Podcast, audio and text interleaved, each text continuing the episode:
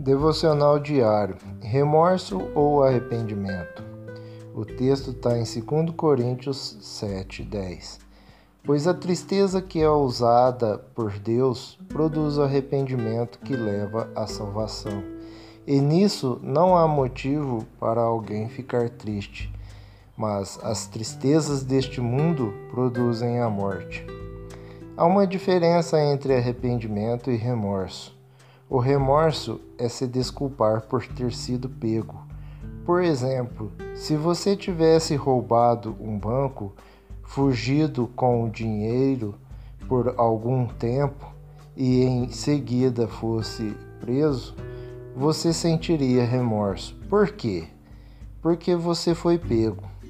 Ou quando você está dirigindo rapidamente pela estrada e é parado pela polícia rodoviária, você sentiria remorso. Por quê?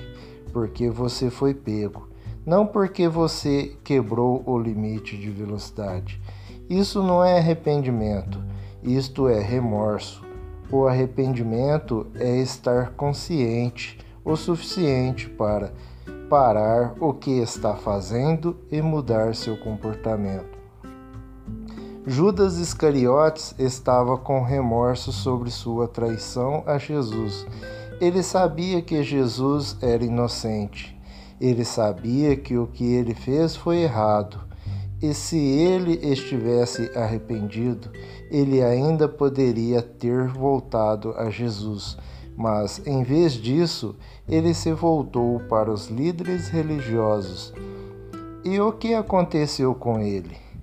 Eles disseram com efeito: Quer saber? O que é isso para nós? Este é seu problema. Você já serviu ao seu propósito. Saia daqui. Isso é tão típico deste mundo. Ele promete liberdade, mas traz escravidão. Ele promete prazer, mas traz culpa. Em vez de felicidade, ele traz tristeza. Em vez de prazer, ele traz dor. Judas não tinha um amigo no mundo exceto Jesus, e ele o traiu. Então Judas voltou-se para a religião, e a religião não tinha nada para lhe oferecer. Ele precisava de Cristo.